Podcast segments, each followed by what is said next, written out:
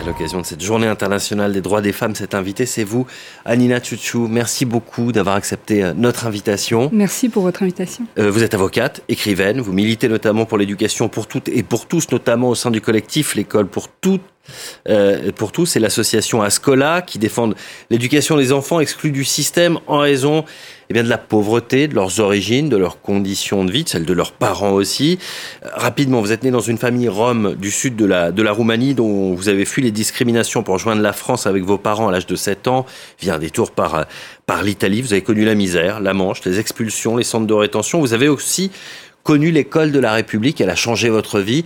On va pas revenir sur tout le récit de votre parcours, mais je renvoie évidemment à, votre livre publié il y a une dizaine d'années, Je suis tzigane et, je le reste, dans lequel vous décrivez beaucoup ce, parcours.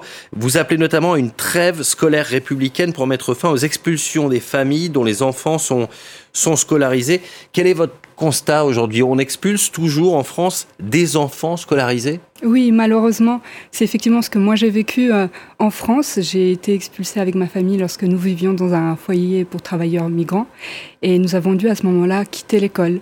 Nous nous sommes rendus avec mes parents auprès euh, du directeur d'école pour rendre les manuels scolaires euh, qui pleuraient de frustration et d'injustice de ne, de ne pouvoir rien faire pour nous permettre de continuer notre scolarité à mes sœurs et moi.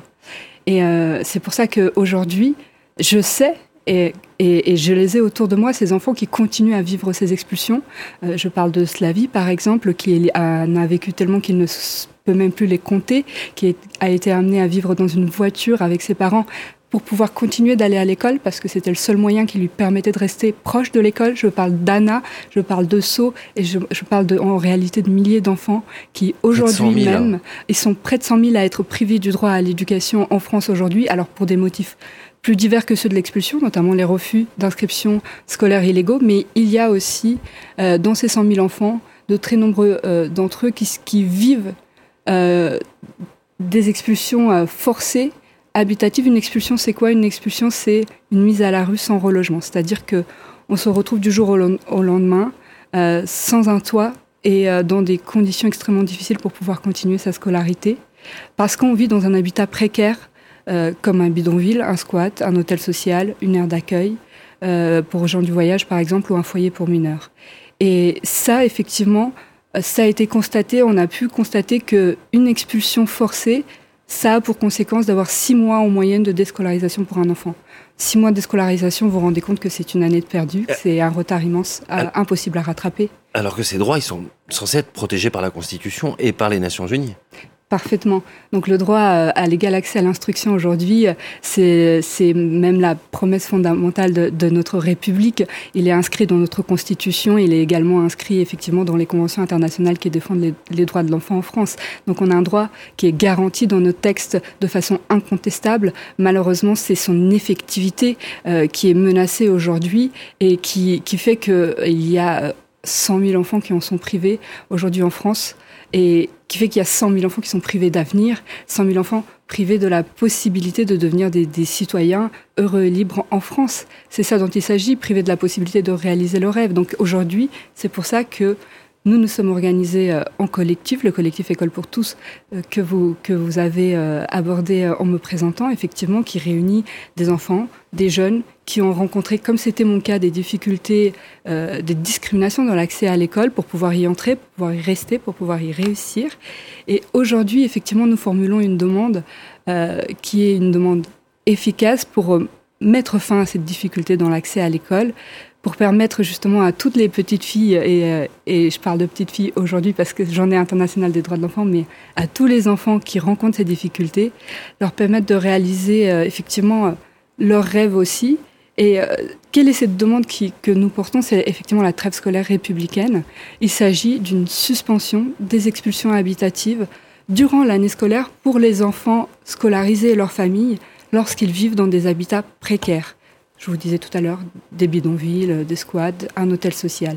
L'idée, c'est simplement de permettre à ces enfants de continuer leur année scolaire sans être mis à la rue, euh, pendant, pendant, pendant que celle-ci se déroule, tout simplement. Que vous répond le gouvernement, Elisabeth Borne et, et Papendiaï Aujourd'hui, nous n'avons pas eu de réponse et j'en profite pour lancer euh, un appel justement à, à, Monsieur le ministre Papendia et à Elisabeth Borne parce qu'effectivement, euh, ça relève aussi de leur mission, mais particulièrement à Olivier Klein puisque c'est lui qui est le ministre concerné qui a aujourd'hui la possibilité de décider de mettre en œuvre une mesure expérimentale pour, pour, pour justement expérimenter cette traite scolaire parce qu'en réalité, elle marche déjà.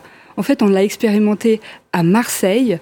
Euh, il y a une, association de médiation scolaire qui s'appelle l'école au présent qui euh, travaille en très bonne intelligence avec euh, les autorités sur place, la mairie, la préfecture, et ça donne des résultats très bon en matière de continuité pédagogique pour les enfants. Donc les enfants vont à l'école, les parents permettent aussi, ça leur permet également de mieux s'insérer, de travailler. Les résultats scolaires sont là. Donc on sait que cette mesure, elle marche, euh, qu'elle est efficace. Et aujourd'hui, ce qu'on demande, c'est de l'expérimenter au niveau national pour permettre à tous les enfants qui en auraient besoin bah, d'en bénéficier, de permettre de continuer leur, scolarité euh, tout simplement. Donc aujourd'hui, en fait, ça, ça relève d'une décision politique qui permettrait de remettre la France en conformité avec ses valeurs les plus importantes, j'ai envie de dire, avec une valeur fondatrice qui est celle de, de, de permettre voilà, la, la, promesse de l'égalité des chances pour tous ces enfants, et particulièrement pour ceux qui en sont euh, aujourd'hui les, les, les, plus privés, ceux qui, qui sont les plus marginalisés et qui,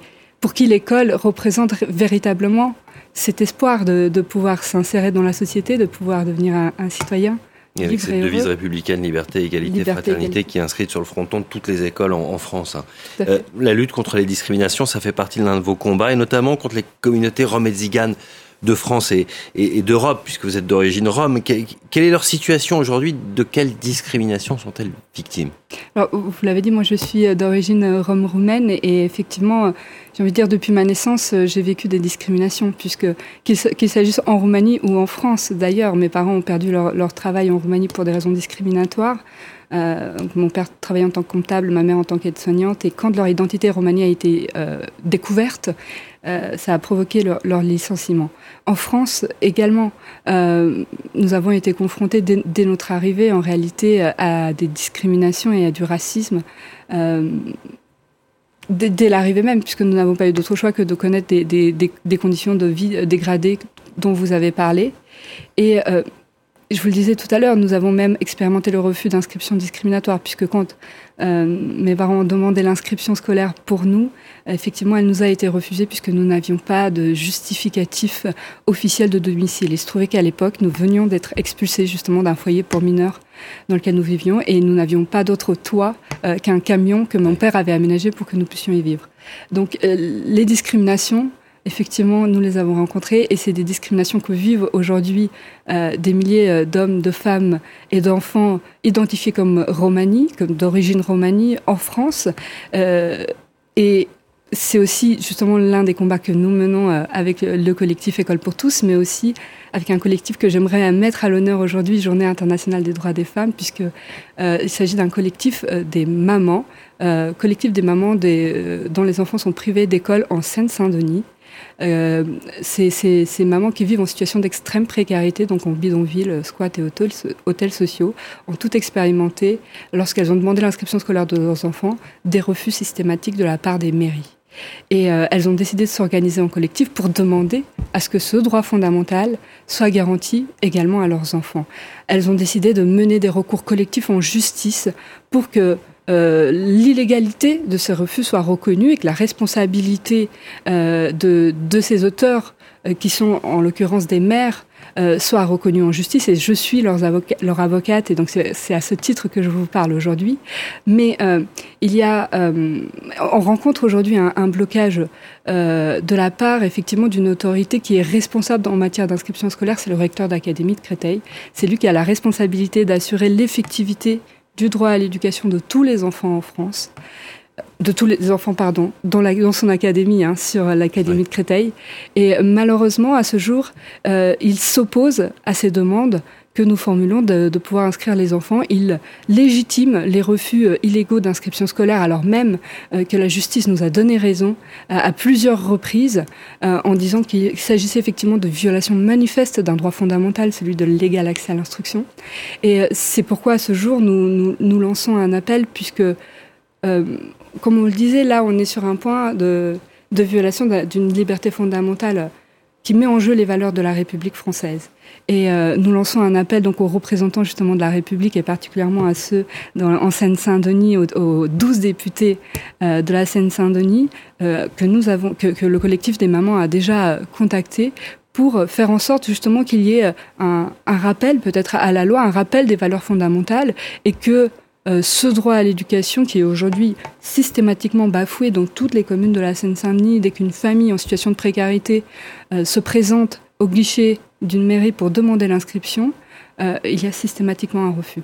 Et donc aujourd'hui, je pense qu'il est temps d'agir parce que on ne peut pas laisser ce droit fondamental se, délier comme ça. C'est-à-dire que si l'école ne fait pas l'effort d'intégrer ces enfants-là, l'école ne sera pas une bonne école pour tous les enfants aujourd'hui qui en ont besoin en France. Donc nous lançons vraiment un, un, appel fort déjà à tous les téléspectateurs, déjà si, si cette question les intéresse, de, de, rejoindre la page Facebook du collectif de mamans, puisqu'on va avoir effectivement besoin euh, de leur soutien, on va faire des appels concrets à, à des actions. Euh, très prochainement, collectif, collectif, des, collectif des mères, euh, l'école pour nos enfants. Euh, on a une page Facebook et, euh, et d'autre part, voilà, un appel à, ces députés de la Seine-Saint-Denis, euh, Stéphane Peu, euh, Rachel Garrido, Clémentine Autin et, tous les autres. Ils sont, ils sont 12 aujourd'hui à avoir été contactés et pour lesquels nous attendons leur, réponse. je pense qu'il est aujourd'hui urgent d'agir sur cette question-là, puisque ça remet en cause, j'ai envie de dire, le, le, pacte fondamental de la République.